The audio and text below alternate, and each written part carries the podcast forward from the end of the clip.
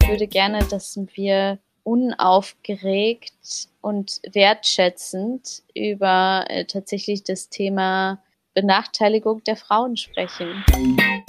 Das Gegenteil von Shitstorm ist der Candy Storm sehr erschreckend war, dass die Kirchen nicht als systemrelevant äh, in der Corona-Pandemie von Anfang an offen gehalten wurden. Ich glaube, das war für viele ein ganz schöner, ganz schöner Schlag ins Gesicht.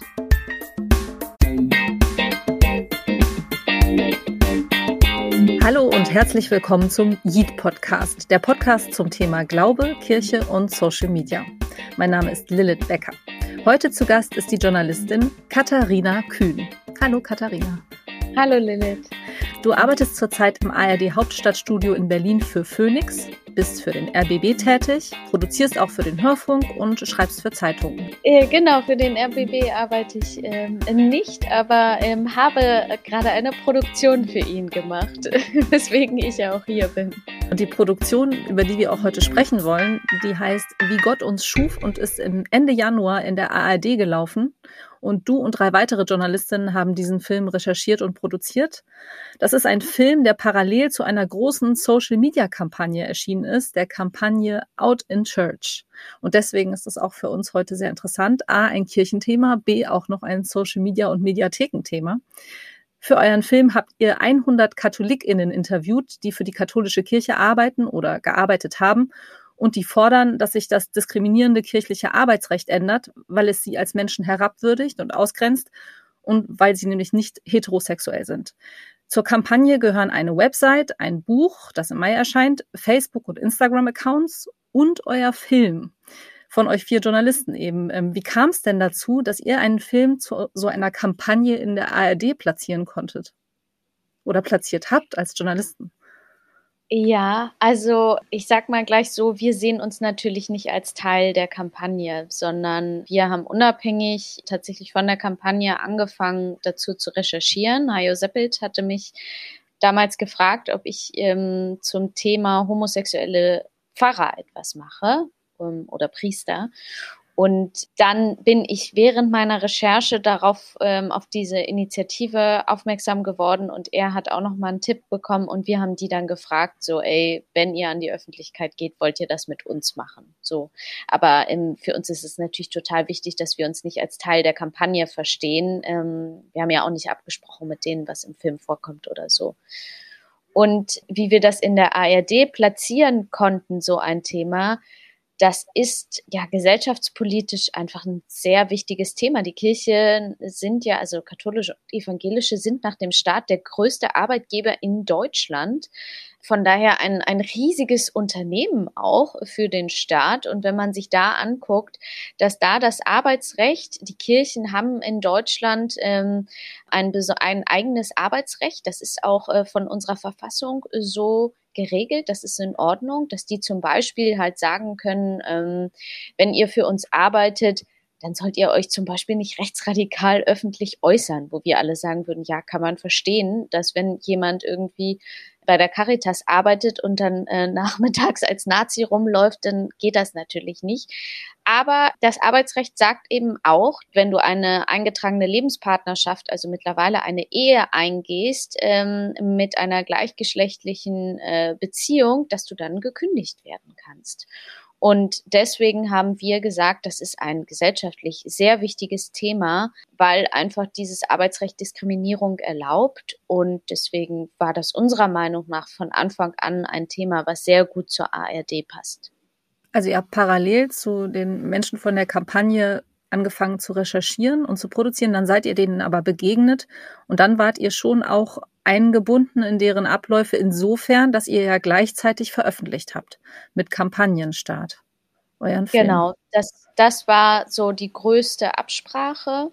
Da war auch die Initiative ähm, so, dass die halt gesagt haben, die wollen gerne vor einem weiteren Treffen des synodalen Wegs, das ist ähm, ja ein Gesprächsformat, was nach den Missbrauchsfällen ähm, ins Leben gerufen wurde, um halt ein Gesprächsformat zwischen Laien und Amtsträgern zu haben in der katholischen Kirche. Und da hat die Initiative gesagt, wir wollen gerne, bevor es wieder zu so einem Treffen kommt, an die Öffentlichkeit gehen, um Druck aufzubauen. Und das war aber schon ein verschobener Termin. Die Initiative wäre eigentlich auch schneller an die Öffentlichkeit gegangen. Und wir haben aber gesagt, wir sehen das noch nicht. Die wollten nämlich ursprünglich mal im September war die Diskussion an die Öffentlichkeit gehen. Und da haben wir halt als Journalisten gesagt, dass Bundestagswahl, das wird zu viel. So, also wir, wir haben natürlich ja auch im Kopf, wann welche Aufmerksamkeitsspannen da sind oder eben nicht. Genau, und wir hätten gerne erst später veröffentlicht, weil es ein ganz schöner Ritt war. Aber wir haben das auch verstanden, dass die gesagt haben, da ist ein wichtiger Zeitpunkt, ähm, da ist ein wichtiges Treffen und da wollen wir vorher Druck aufbauen. Und deswegen haben wir gesagt, okay, ein paar Tage vor dem synodalen Weg zeigen wir die Doku und geht die Initiative an die Öffentlichkeit. Ich finde, dass eure Dokumentation sehr ans Herz geht. Zumindest ist sie sehr an mein Herz gegangen. Ich fand es sehr berührend, die Dokumentation zu sehen und fast schon auch eine Werbung eigentlich für die Kirche, weil alle Menschen, die ihr interviewt, möchten da auch bleiben. Und was ich interessant finde, ist, dass ihr als Journalisten, deswegen frage ich auch danach, inwiefern ihr da auch Teil wart und eingebunden seid, zumindest in Absprachen, dass ihr eigentlich eine Fürsorgepflicht da für Menschen irgendwie auch mit übernommen habt, die die Kirche in, der, in diesem Fall jetzt nicht übernommen hat. Habt ihr das auch so ein bisschen so empfunden?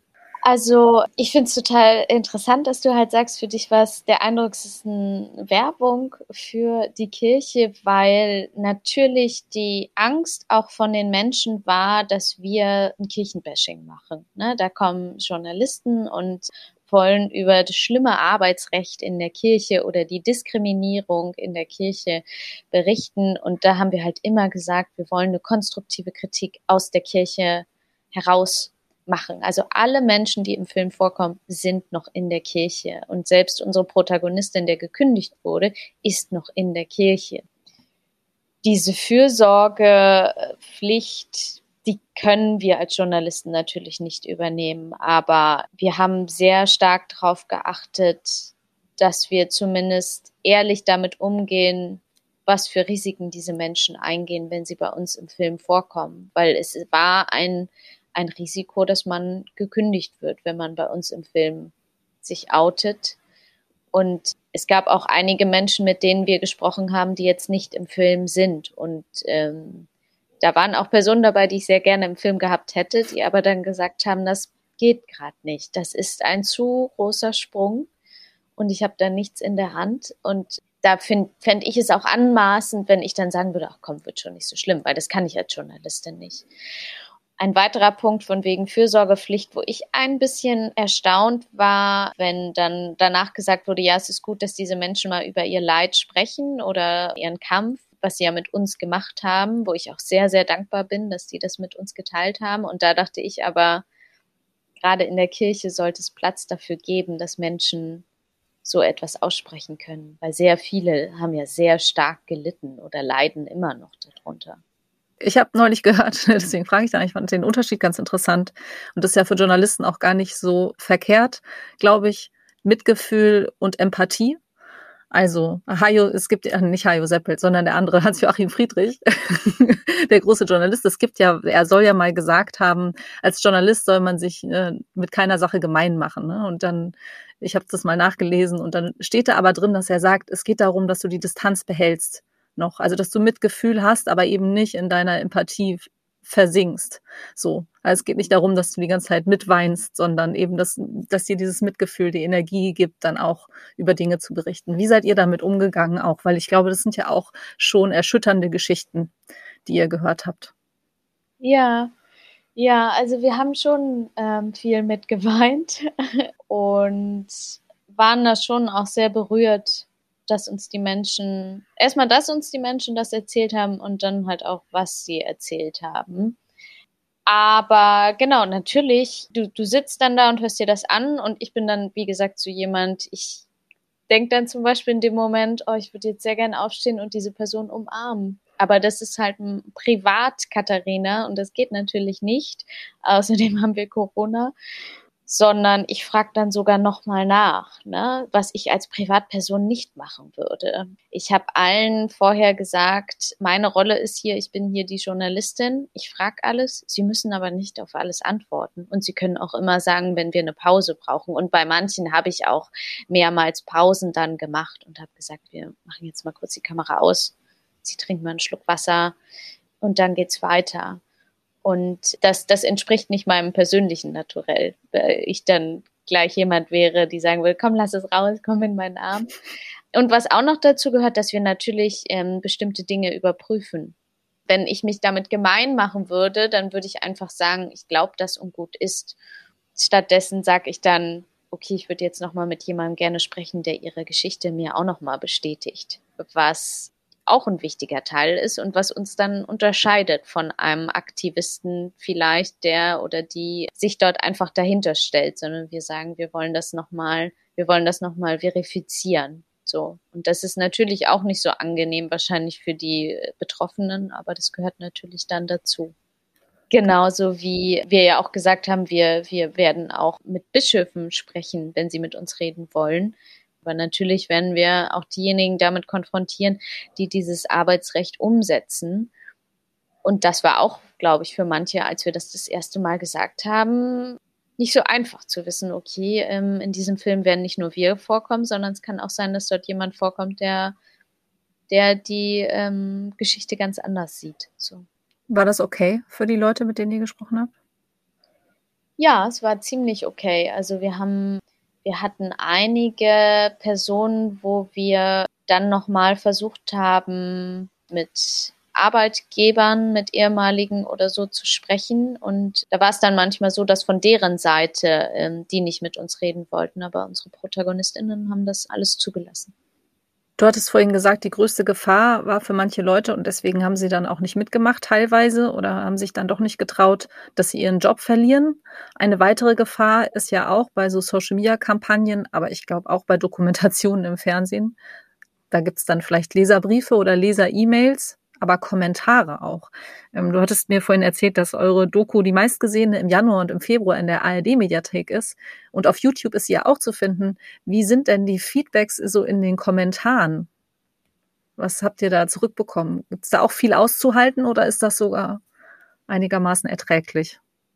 Also was ich bisher gesehen habe, ich habe es mir hauptsächlich am Anfang angeschaut und da waren die meisten Kommentare in der Sache, was ich schon mal sehr schön finde, wenn nicht zwischendrin jemand, ähm, was weiß ich, sein altes Auto anbietet oder irgendwelche falschen Mythen zu komplett anderen Dingen verkaufen möchte. Ansonsten war ja das meiste halt positiv. Natürlich gab es auch manchmal Kommentare nach dem Motto, warum müssen die darüber sprechen? Das interessiert keinen. Also was ja ganz oft benachteiligte Gruppen haben, dass jemand aus einer sehr privilegierten Position heraus sagt, ich würde das doch auch nicht sagen. Ich sag, ich sag doch auch nicht die ganze Zeit, welche Sexualität ich habe, was übrigens nicht stimmt, weil jedes Mal, wenn jemand von seiner Frau erzählt, ist es ja wie ein Outing. Wir nehmen es nur nicht als Outing wahr, weil es unserer Norm sozusagen entspricht. Und dann gab es auch noch ein paar Kommentare, ähm, die dann natürlich in die Richtung gingen, man sollte sowieso austreten.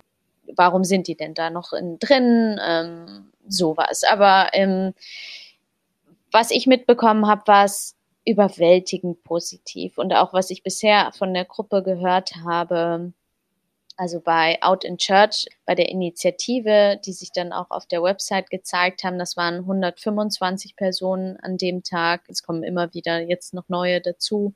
Die hatten auch sehr, sehr positives Feedback und waren, was ich sehr schön fand, eine äh, Frau hat dann äh, mir mal erzählt, sie hätte jetzt durch diese Initiative und durch diese Doku das Wort Candy Storm kennengelernt. Das halt nämlich bedeutet, dass man einfach sehr, sehr viel Liebe über die sozialen Netzwerke erfährt. Ah, das Gegenteil von Shitstorm ist der Candy Storm. Ja, schön, ne? Ja, siehst du, das kann ich noch gar nicht. Das ist ja schön. Das ist das ich auch, auch nicht, aber ich hoffe, dass wir das, dass, dass wir das viel häufiger kennenlernen und erfahren. Du hast ja als Journalistin auch mal über so eine Kampagne berichtet. Ich bin hier, hieß die, glaube ich, ne? Dieses, das waren Leute, die sich auf Facebook versammelt haben, um eigentlich um Candy Storms eher zu verbreiten oder Falschmeldungen entgegenzutreten, ne? Stimmt, stimmt. Ja, lustig, dass du es aufbringst. Das war, ich fand, das war eine tolle Kampagne. Also die gibt es immer noch. Das ist keine Kampagne, sondern äh, eine Gruppe, kann man sagen. Also vielleicht kann man auch Kampagne sagen. Und ich fand das damals ganz toll. Das war, ähm, ich weiß gar nicht mehr, warum die sich gegründet haben. Das ist schon ein paar Jahre her. Vielleicht ist es auch besser von Bewegung zu sprechen in dem Fall. Ne? Ja. Weil es ja Leute sind, ja. die sich was wünschen, die sich eigentlich einen besseren Umgang wünschen in den sozialen Medien. Was ich auch toll fand, also ich kann das ja mal kurz erklären, dass sie gehen in Diskussionen rein, die ähm, ja schnell ausarten und versuchen dann, ähm, die sagen nicht vor, wie du jetzt argumentieren sollst, aber du sollst halt mit Menschlichkeit und nicht mit Hass argumentieren und versehen dann ihre, ihre Posts mit dem Hashtag Ich bin hier. Und andere Personen liken dann diese Posts und durch den Algorithmus werden dann diese Kommentare nach oben gespült. Und es gab ich meine schon Studien dazu, dass allein durch die Anwesenheit von bedachten Kommentaren eine ganze Diskussion anders wird. Und das ist, finde ich, ganz toll, weil auch vielleicht nicht jeder einen Kommentar unter so einen Post setzen möchte, vor allen Dingen, wenn die Diskussion ein bisschen härter ist. Aber jeder kann das ja liken, wenn dort mal ein toller Kommentar drin ist. Also damals ging es besonders um Geflüchtete, die mitunter ja, müssen wir wahrscheinlich gar nicht drüber reden, aber in Kommentarspalten wirklich unsäglich behandelt wurden. Und dass dann dort jemand reingeht und sagt, ich möchte was für die Diskussionskultur machen oder auch Diskussionshygiene, ist ja ein schönes Wort, das finde ich, das fand ich sehr beeindruckend. Ich meine, die haben auch, oh nein, jetzt sage ich ganz viele Halbwissen, aber auf jeden Fall haben die auch Preise dafür bekommen. Ich sage jetzt nicht, welchen Preis ich glaube. Also sie hätten einen verdient. Ein, wir, wir können ja hier mal einen verleihen einfach dafür. Ich finde das auch schön, ja, dass es so Leute gibt. Fall. Und diese Diskussionshygiene, ich kann mir vorstellen, dass nicht alle Leute, die auch bei Out in Church, auch wenn die meisten ja super oder alle sehr mutig sind, dass sie da aufgetreten sind, jetzt sich diese ganzen Kommentare antun. Haben die das auch vorher geplant, wie die damit umgehen? Weil die kennen das ja schon selbst. Sie erzählen ja auch im Film davon in euren kleinen Videos. Ihr habt euch ja die Mühe gemacht, alle nochmal einzeln rauszuschneiden, alle Interviews und auch nochmal äh, darzustellen in der ARD-Mediathek, was echt beeindruckend ist, so viel Wahnsinn, wahnsinnig viel Arbeit. Da erzählen die aber sehr viele von denen ja auch, wie verletzende, was für verletzende Kommentare und Herabwürdigungen sie nicht nur durch das Dienstrecht, sondern auch von, von Menschen bekommen haben. Wie haben die sich darauf vorbereitet, was da kommen kann und wer kümmert sich darum, um diese Kommentare und um die Post, die die bekommen? Wie die sich jetzt um die Kommentare kümmern, kann ich nicht sagen. Also sie hatten vorher in der Initiative gab es natürlich verschiedene Gruppen. Und ich weiß von einer auf jeden Fall, dass sie zum Beispiel für Instagram zuständig war. Also von daher haben die sich das schon überlegt. Die haben sich ja dann auch vorher Kacheln etc. überlegt. Aber ich weiß zum Beispiel nicht, ob die sich vorher Regeln aufgelegt haben. Und was in der ARD ist, das wird ja dann durch die Social Media, die haben ja Social Media Teams. Also ich habe dort zum Beispiel sehr eng immer wieder mit äh, dem Social Media Team vom RBB zusammengearbeitet. Erstmal, um es vorzubereiten und äh, von der habe ich dann aber auch immer wieder Rückmeldungen bekommen. Aber da wird, sind ja richtige Journalisten auch dabei, um zu gucken, ist diese Diskussion im angemessenen Rahmen oder nicht. Eigentlich bietet sich das Thema ja total an, was ihr jetzt habt, um noch ein Follow-up zu machen, weil die haben jetzt ihre Forderungen aufgestellt. Out in Church. Plant ihr das auch? Da ein bisschen dran zu also, bleiben und zu berichten? Also der Film wurde ja von drei Sendern zusammenfinanziert, vom RBB, NDR und SWR. Und die wollen auf jeden Fall da dranbleiben, weil, ähm, also die haben ja auch Redaktionen für Gesellschaft und Religion oder Gesellschaft und Kirche. Und ich möchte natürlich auch wissen, wie es weitergeht. Ähm, ich bin auch mit vielen weiterhin in Kontakt, weil wir natürlich auch wissen wollen, was passiert denn jetzt. Direkt nach dem Film gab es ja sehr viele freundliche Reaktionen aus den Bistümern. Und jetzt wollen wir ja schon auch wissen, was, was folgt jetzt nach den Worten. So. Gab es denn einen einzigen Fall von ähm, jemand, der seinen Job verloren hat oder gar niemand tatsächlich? Nein, bisher nicht. Allerdings ist man da auch so ein bisschen ich sag mal, abwartend, weil es ist ja eine Sache, ob du ähm, gekündigt wirst, wenn du dich outest. Da wird jetzt gesagt, also aus den meisten Bistümern kam danach, niemand muss dort etwas ähm, befürchten. Aber die Frage ist natürlich, was ist denn, wenn du heiraten möchtest? Was ja jetzt in unseren Augen nicht so spektakulär ist, wenn eine Frau ihre Freundin heiraten möchte. Und da werden wir schauen müssen, wie das jetzt in Zukunft gehandhabt wird. Genau, das werden wir, denke ich, auch weiter, weiter verfolgen. Das ist ja dann auch das Schöne, dass dort die ARD so ein großes Netz hat.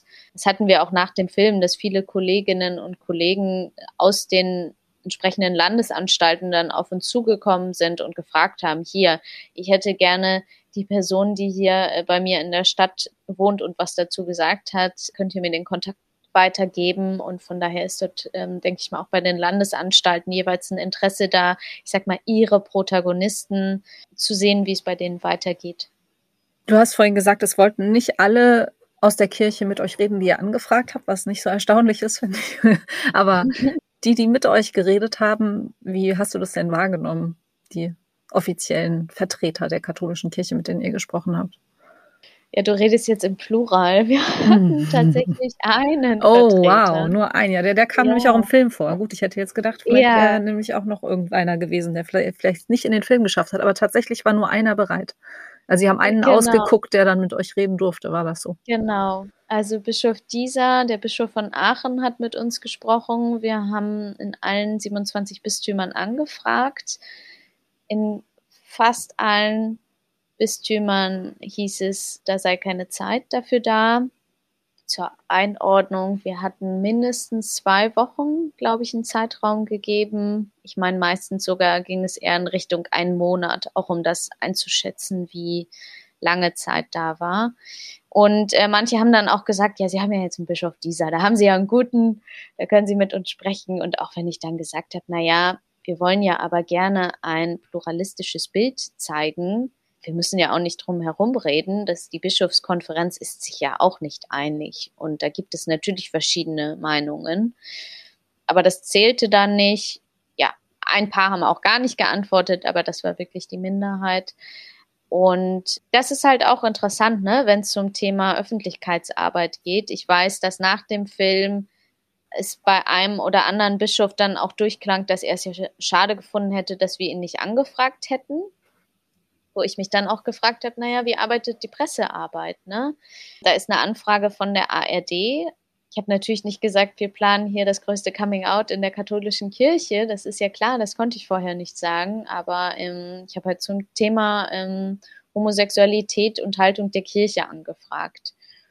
Das ist dann etwas, was intern geklärt werden muss. Ne? Welche Anfragen gibt die Pressestelle an den Bischof weiter und welche nicht? Und da denke ich, vielleicht kann man dort jetzt intern nochmal drüber diskutieren, ob man sich vielleicht nicht als Kirche da dann häufiger zu solchen Themen, die gesellschaftlich relevant sind, auch in Medien vielleicht äußert, die eventuell nicht Kirchenfunk sind, aber trotzdem natürlich interessant so und von, von vielen Menschen konsumiert werden. Mhm, weil Bischof dieser kam ja auch durchaus sympathisch und recht offen drüber, ne? Sehr, sehr. Also wir, ähm, also sympathisch ist natürlich keine Kategorie für uns, auch wenn ich das äh, privat äh, eventuell finde, aber genau, ich sage das jetzt als Privatperson. okay. Ich fand das seine Haltung sympathisch, sagen wir so. Also weil sie recht offen war, ne? Es war keine ganz ablehnende Haltung, deswegen. Es ist auf jeden Fall eine Haltung, wo klar wird, dass er nicht für alle spricht, weil wenn er sagt, ja, wir müssen das ändern, dann kann man sagen, gut, dann mach. Aber ähm, es, es haben eben nicht alle diese Haltung. Aber da sieht man auch, dass, ja, dass, dass das ja nicht zum Nachteil sein muss, wenn man mit uns spricht, weil Bischof Dieser hatte jetzt die Option und ich finde auch, ähm, er hat die gut genutzt, seine Position darzulegen. Und genau, und ich finde, das war für sein Bistum wahrscheinlich öffentlichkeitswirksam positiv. Wie hast du in der Zeit über die Kirche nachgedacht oder ihr vielleicht auch in eurem Team? Was habt ihr da für Gespräche für dieses Bild, was Kirche in der Öffentlichkeit abgeht? Und ich sage jetzt auch bewusst Kirche, weil ich das Gefühl habe, es wird gar nicht so in der öffentlichen Wahrnehmung so viel unterschieden zwischen evangelisch-katholisch. Ja, das habe ich auch schon häufiger gehört, dass gar nicht so viel unterschieden wird und dass dann die evangelische Kirche auch das auch spürt, wenn, wenn äh, die katholische Kirche kritisiert wird. Natürlich haben wir haben wir haben natürlich viel ähm, darüber diskutiert über die Institution und haben auch natürlich ähm, auch immer wieder über andere Themen gesprochen. Das ist ja immer das, wenn man sich auf ein Thema konzentriert. Wir haben jetzt zum Beispiel die Stellung der Frau überhaupt nicht, was ja bei Maria 2.0 gerade ein, ein riesiges Thema ist und was ich ähm, absolut berichtenswert finde, ähm, dass viele Frauen gerade vor Ort die Kirche am Leben halten, aber nicht gleichberechtigt gesehen werden in der Kirche. Das ist, kommt bei uns im Film nicht vor, einfach weil es nicht unser Thema ist. Oder auch natürlich dieses Thema Zölibat bei Priestern, wo man sich fragt, was soll das noch? Und natürlich ist das auch für viele heterosexuelle Männer ein riesiges Problem. Kommt bei uns auch nicht vor, ist auch nicht Thema. Und natürlich war es dann auch manchmal deswegen Thema, weil ich ähm, ja an der evangelischen Journalistenschule ausgebildet wurde dass äh, ich dann oft äh, gesagt habe, ja, ich kenne mich ein bisschen aus, aber so ganz in Ihrem Laden äh, bin ich noch nicht vertraut. Also ähm, helfen Sie mir noch mal ein bisschen. Und dass dann natürlich auch das Thema war, ähm, die evangelische Kirche hat dadurch ähm, in ihrer Art, die, die Bibel zu, zu interpretieren, natürlich die Möglichkeit geschaffen, das wirklich als Dokument der Zeit zu nehmen, was wir auch so lesen. Und da verweigert sich meiner Meinung nach die katholische Kirche immer noch so ein bisschen, dass man bestimmte Textstellen in der Bibel nimmt und sagt, die muss man jetzt aber wortwörtlich so auslegen, was ja eh interessant ist, weil es natürlich verschiedene Übersetzungen gibt und dadurch dann auch verschiedene Worte. Aber ähm, genau, natürlich kam dann auch manchmal ähm, zur Sprache, dass, dass, dass, dass bestimmte Dinge in der evangelischen Kirche äh, aus einer progressiven Sicht vielleicht besser laufen, aber ich jetzt auch nicht sagen würde, jetzt stellen wir uns hin und sagen, die eine Kirche ähm, muss sich total verändern und die andere Kirche nicht so. Und das war, glaube ich, zwischendrin immer mal wieder Thema aber hauptsächlich haben wir uns dann schon auf die katholische Kirche immer wieder beschränkt und darüber gesprochen und aber halt auch sehr verengt darüber gesprochen, weil das können wir ja auch gar nicht. Wir können ja jetzt auch gar nicht anfangen, hier für einen, einen 60-Minuten-Film irgendwie einen Riesenabriss zu machen. Wo gibt es alle, äh, überall Handlungsbedarf? Ja, und die Leute, die ihr interviewt habt, die haben um sich ja auch vor allem an der katholischen Kirche und am katholischen Arbeitsrecht die Zähne ausgebissen. Ne? Deswegen haben die da auch ihren genau. starken Fokus darauf, ne? Genau, und also ich meine, ich habe auch während der Recherche auch mit einigen ähm, evangelischen Pfarrern gesprochen, auch um, um Zugang zu kriegen. Und natürlich war das dann auch manchmal Thema. Oder natürlich gibt es ja auch Leute, die dann sagen, ich bin jetzt, ich äh, konvertiere jetzt, weil ich in einer anderen Kirche ähm, dann einfacher mein Leben leben kann und trotzdem noch das Christentum äh, in mir habe. Aber das kam dann nur kurz auf, was es dort auch trotzdem für Probleme geben kann. Aber da, da sind wir jetzt nicht weiter drauf eingegangen. Wenn du auf die evangelische Kirche blickst, was gibt's für Themen, die gibt's da auch was, wo du gerne mal drüber berichten würdest? du hast jetzt gesagt, auch Zölibat in der katholischen, Maria 2.0 in der katholischen. Gibt's da in der evangelischen ja. auch so Themen, wo ihr darüber diskutiert und sagt, oh je, da müssen wir auch mal großen Tag draus machen. Kampagne. Naja, naja, eine ne Kampagne haben wir ja gemacht, weil natürlich es mich noch sehr schmerzt, dass die evangelische Journalistenschule jetzt geschlossen wird. Da ist kein Geld dafür da.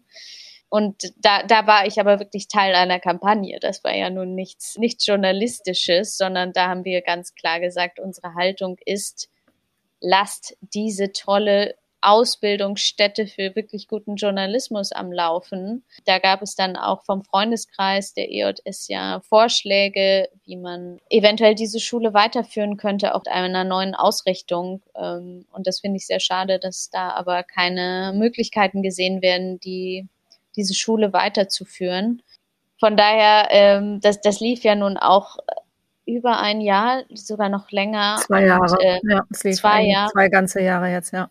Von daher, da habe ich jetzt so ein bisschen das Gefühl, da muss ich jetzt erstmal ein bisschen Wunden lecken und traurig sein darüber, dass das nicht geklappt hat. Das fühlt sich irgendwie sehr, sehr deprimierend an. Aber genau, ansonsten ähm, finde ich das auch schon interessant, wie die Kirche zum Beispiel mit ihren Pfarrern umgeht und Pfarrerinnen. Da könnte man schon mal drüber überlegen, wie okay ist es eigentlich, unverheiratet zusammenzuleben? Darf man das? Was ist, wenn man den Partner wechselt? Ist das okay? Wie oft darf man das? Also auch diese Vorbildfunktion, die dort auch erwartet wird von den Geistlichen, das wäre auch schon mal ganz spannend. Aber ähm, Hast ja. du das Gefühl, die wird nur innerkirchlich erwartet oder auch von Menschen, mit denen du außerhalb der Kirche sprichst? Ich fürchte, die wird auch außerhalb erwartet und das ist das Problem. Also das Problem ist, dass ähm, mitunter der Pfarrer, äh, die Pfarrerin als nicht unmenschliches Wesen, aber so auf einen Sockel gestellt wird, dass die das gar nicht einlösen kann. Und das ist, das ist natürlich eine Berufung. Das glaube ich ist in der evangelischen Kirche genauso wie in der katholischen.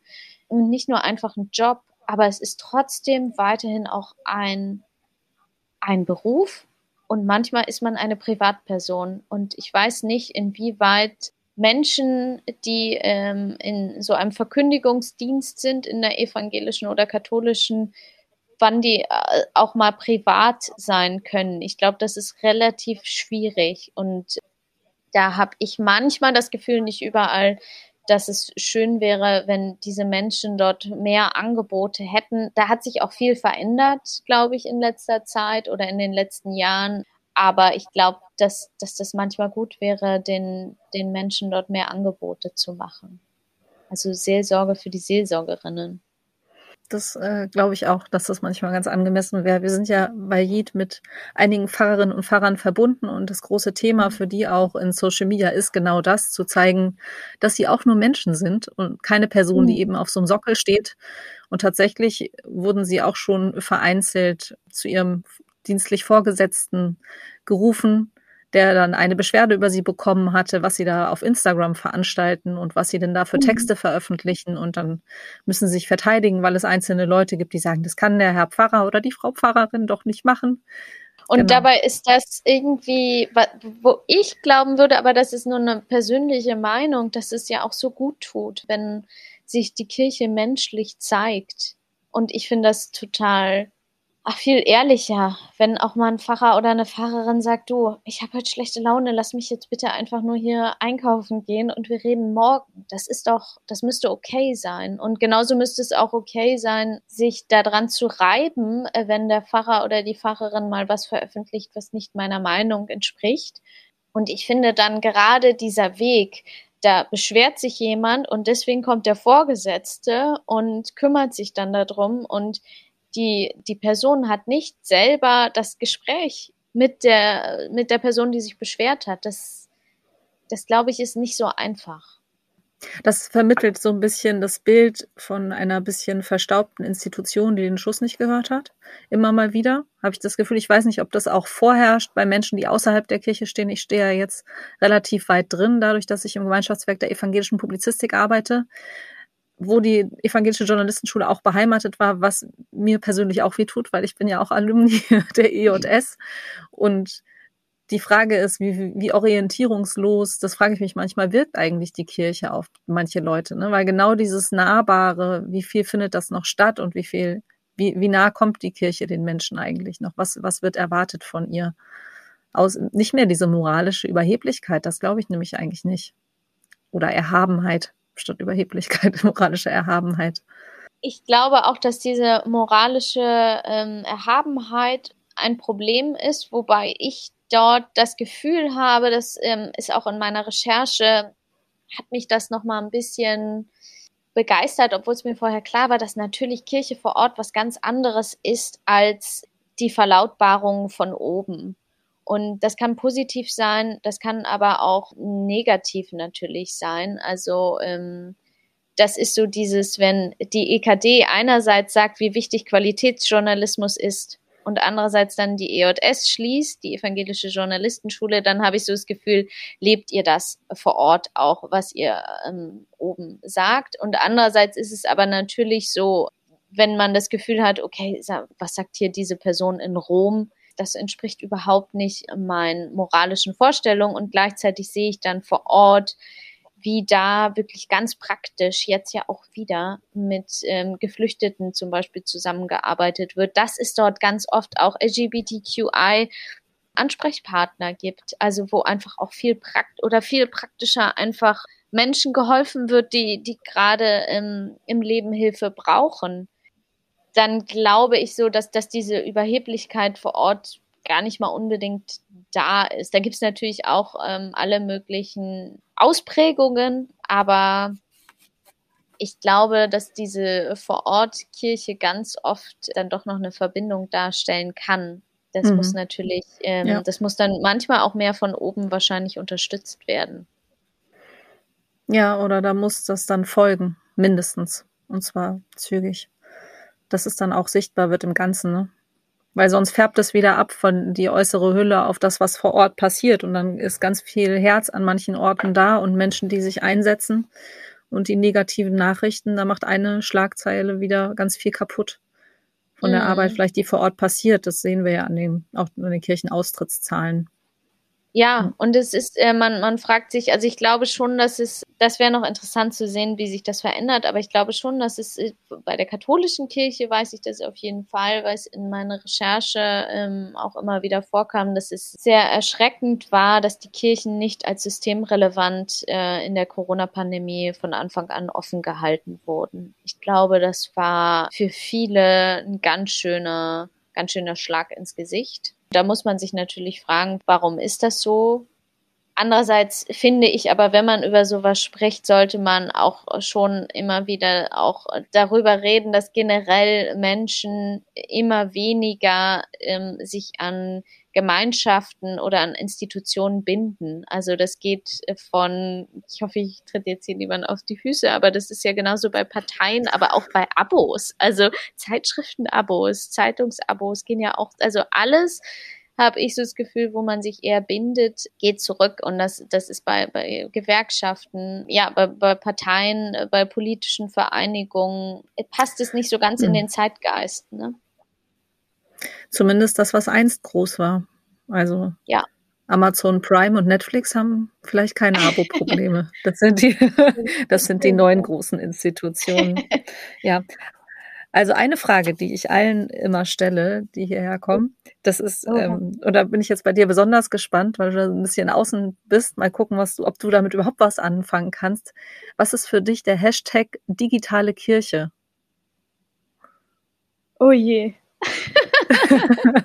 Ist auch okay, wenn du nichts damit verbindest.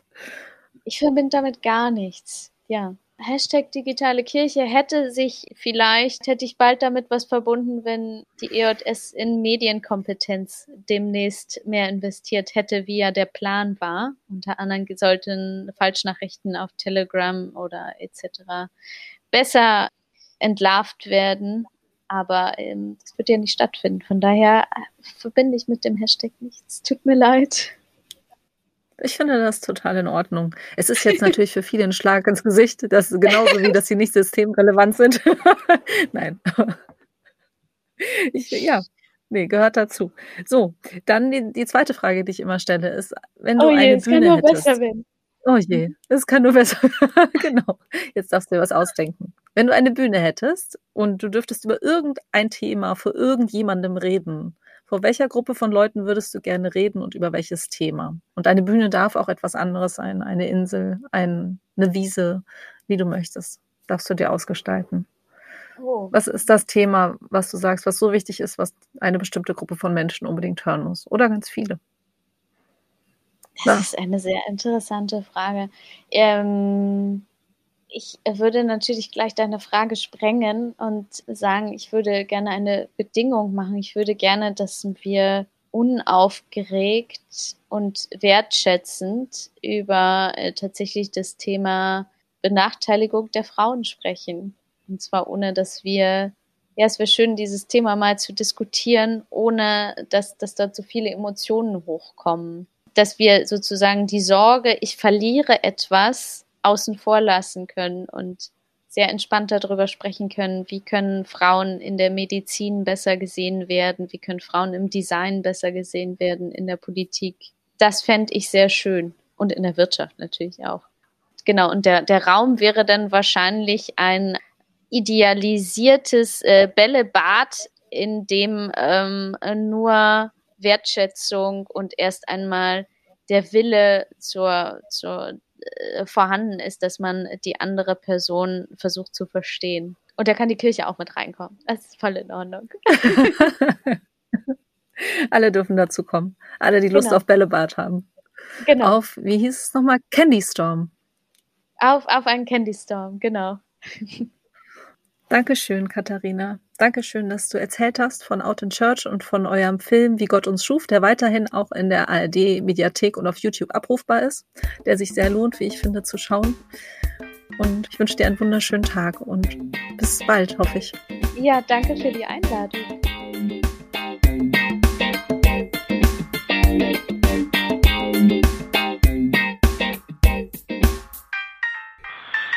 Der Folgehype. Hype. Ich bin Olli, ich bin Diakon in Breisach, bei Instagram als Olli Geller und bei TikTok als Kirche mal anders und ich empfehle euch Elias. Das lohnt sich total, dem bei Instagram zu folgen, weil der einfach Kirche nochmal in einem ganz anderen Licht präsentiert, so wie ich mir Kirche der Zukunft vorstelle.